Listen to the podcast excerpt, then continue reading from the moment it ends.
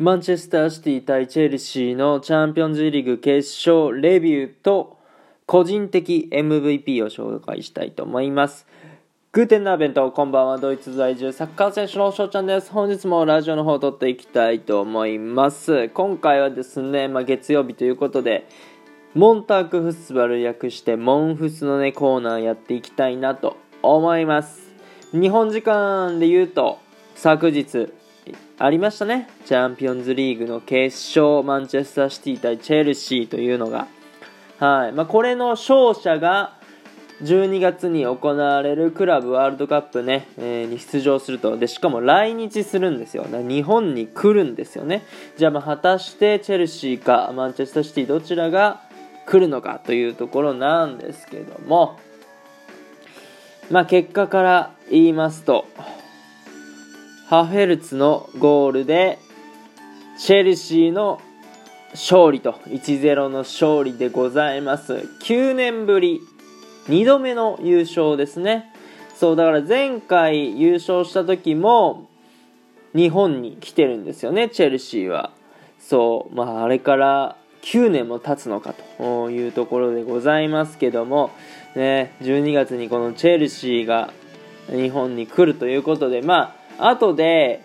この試合のね、個人的に MVP を発表しますので、まあ、その選手もね、多分、そのクラドワールドカップにも出場すると思うんで、ちょっとね、えー、注目しながら聞いてみていただけたらなと思います。はい。まあね、まあ、レビューってことでちょっと試合のね、簡単な流れっていうのを紹介していくんですけども、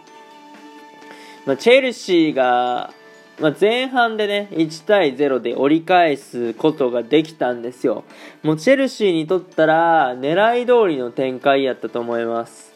うん。で、この両チームね、リーグ戦だと、失点数がリーグ1位と2位ということで、失点数が少ないんですよ。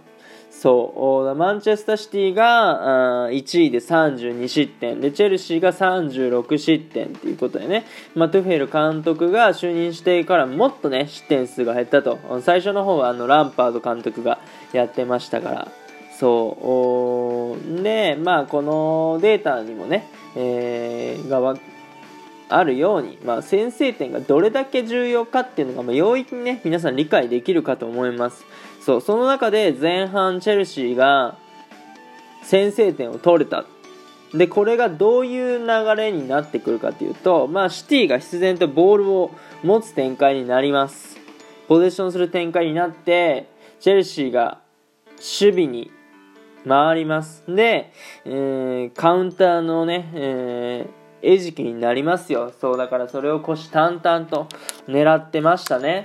うん、でもそれが、あわかるシーンがありまして、まあ、65分ぐらいですかね、後半。ベルナー選手に変えて、まあ、プリシッチ選手に変えたんですよ。そう。で、まあ、両者ともにね、スピードのある選手なんですけども、おやっぱりね、こうカウンターを仕掛ける上で、このスピードのある選手、抜け出すタイミングとかね、重要だったり、えー、その抜け出すね、単純にそのスピードっていうのがあ結構このね戦術は大事だったりするんで、まあ、ベルナーに変えてプリシッチにしたんだろうなと思います。そうだからこの戦術だとチェルシーにはね、エイブラハム選手とか、ジル選手とか素晴らしいフォワードがいるんですけども、どっちかというとポストプレーとか、あでスピードがある選手たちではないんですよね。そうだから、まあ、スタメンはベルナー選手で、交代がプリシッチ選手って、もうこれはね、最初から決まってたんじゃないかなって思います。もしかしてこれリードしてなかったら、えー、っと、ベルナー選手は残してプリシッチ選手は入れてたかもしれないですけどね。うん。こういうところから見てもすごいプラン通りだなと思います。でそしてまあここのシーンがねはゴールになれば完璧だったのだろうなっていうシーンがありまして、まあ、それは72分ぐらいなんですけどもハフェルツ選手がドリブルで、えー、駆け上がって。で、まあ、中央でドリブルしてたんですけどもためを作って、まあ、スルーパスでね、えー、プリシッツ選手に出したんですよ。で、えー、まあ、シュート打って、まあ、左隅に外れてしまったんですけど、まあ、すごい決定的なシーンで、まあ、ゴールしてたら本当に完璧な形やったと思います。そう中盤でパパンとねショートパスつないで、まあ、カウンター気味でね、えー、行ってロングランしたプリッツ選手に合わせるまあ、そのハフェルツ選手のスルーパスも素晴らしかったんですけど、まあ、これが入ってたらあもっとチェルシーはね楽に試合を進められただろうし、まあ、結果的にね優勝できたんで、まあ、いいんですけどもそうなんでこのね、えー、交代策もあるように戦術勝ちかなっていう感じがしますこの試合は。うん、だからまあグアルディオラ率いるマンチェスターシティ、えー、あれ、ド忘れしたぞ。えー、トゥヘル監督率いるチェルシーっていうね、えー、ところで、えーまあ、ここ監督の戦術のやり方で勝敗が決まったと言っても過言じゃないんやろなって思いました。うん。で、まあ、守備もね、最後の最後まで本当に集中してたと思います。まあ、リーグね、えー、の失点数も少ないっていうのもうなずけます。そう、なんかアスピリクエタ選手がね、クリアしたシーンとかも本当あんなオンゴールしたんじゃないかっていうシーンだったりしたんですけども、最後の最後のね、え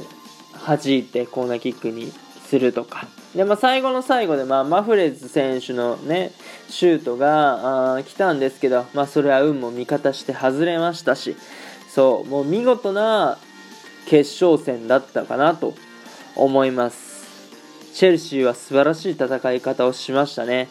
うん。で、逆にマンチェスターシティの方は、まあ、自分たちのサッカーをさせてもらえなかった。ね、決定的なシーンも少なかったと。ねまあ、デブライネ選手がね、60分ぐらいかな、負傷交代してしまったのも、やっぱり痛かったと思います。そう、結局骨折かなんかしちゃったのかな。まあ、早く治ってほしいなっていうのと、ユーロがこれからね、えー、ありますので、そこに影響が出ないようになってもらえたらなっていうところではあります。うん。でね、シティの攻撃パターンっていうと、まあ、中央からの仕掛けっていうのもあるし、そのサイドでね、えー、仕掛けて、高速クロスを入れるっていうシーンがね、えー、多々見られるんですけど、もうそういうのがなかったですね。そう、それが、まあ、1回スピリクエット選手にクリアされたシーンとかはありましたけど、そのね、え数を増やすことができなかった。あこれはシティにとっては痛かったんじゃないかなって思います。うん、まあ、アグエロ選手がね、シティで最後なんで優秀の美を飾るべく、うん、交代出場しましたけど、何もできずにね、えー、終わってしまいましたし、ちょっと期待してたんですけどね。うん。で、あの、失点シーンは、その、チェルシーはね、アシストしたあメイソン・マウント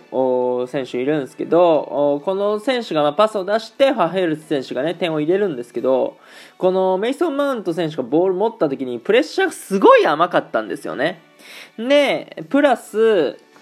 そのハフェルツ選手がま抜け出していくわけですけどマークをついてたっていうのは左サイドバックのまジンチェンコ選手なんですけどこの選手がま中に絞りきれてなかった、ま要はカバーできてなかった分まあ遅刻して、えー、ハフェルツ選手に先にボール触られ抜け出され、えー、失点したと。なんで、この失点シーンもミスっちゃミスだと思います。防げたあ得点やと思います。まあ、けどそこを逃さなかったチェルシーが1枚上手やったなっていうのは感じますね。うん、個人的にあの、まあ、シティが3-2で勝つと予想してたんで、まあ、ちょっと悔しいなとは思っております。はい。そして、まあ、レビューはこのくらいにして、まあ、勝手に MVP ということでね、個人的に MVP を発表させていただきます。はい。それはですね、エンゴロ・カンテ選手。もうこれね、見てた選手、あのー、人は、ファンはね、ほとんどの人が、このカンテ選手を押すと思う。もうそれぐらい素晴らしい働きでしたね。うん。まあ、攻撃面で言ったら、そのカウンターをね、仕掛ける上での重要なパスっていうものを送ってたし、ちゃんとね、えボールを散らせてたと思いますし、まあ、やっぱりね、え、何より守備面ですよ。本当に効いてる。だからインフルエンザのリレンザぐらい効いてる。うん、すごいね、あの、効果がありますよ。うん、だいるのといないとね、本当に違いますね。やっぱりファールギリギリでボールを狩ることができるんですよ。ボールだけを触るんで絶対ファールにならないし、そこはね、本当にいいレベル高いっすね。そう。もう本当に現守備的ミッドフィルダーで、まあ世界一なんじゃないですかね。だから世界ベストイレブンみたいなのを作るんだったら必ず入ってくる、そんな選手なんじゃないかなって思います。それでいてもうね、90分なんて余裕のよっちゃんよっていうぐらいね、運動量も半端ないし、そこの体力作りはどうやってるんだ、どういう食生活をとってるんだってね、本当に気になるところです。うん。で、この彼が、ね、カーンテ選手がいなかったら、もう優勝もしてなかったんじゃないかなと、それぐらいの影響力っていうのがありました。もちろんね、サッカーっていうのはチームスポーツですから、一人の力でどうに、にもなる、ならないんですけども、ただこのカンテ選手の働きっていうのは、絶大なものがあります。そう。なんでね、気になった選手、あ方はですね、このカンテ選手の動きっていうのを注目して次のチェルシーの試合まあ来季になりますけどプレミアリーグやチャンピオンズリーグまたはね12月に行われるクラブワールドカップで注目して見ていただけたらなと思いますというところでね今回の収録はこの辺で終了させていただきたいなと思います。いいなって思ったらフォローリアクションギフトの方よろしくお願いします。お便りの方でご質問ご感想等お待ちしておりますのでどしどしご応募ください。今日という日がね、良き一日になりますように、アイネシェネタクのビスダン、チュース。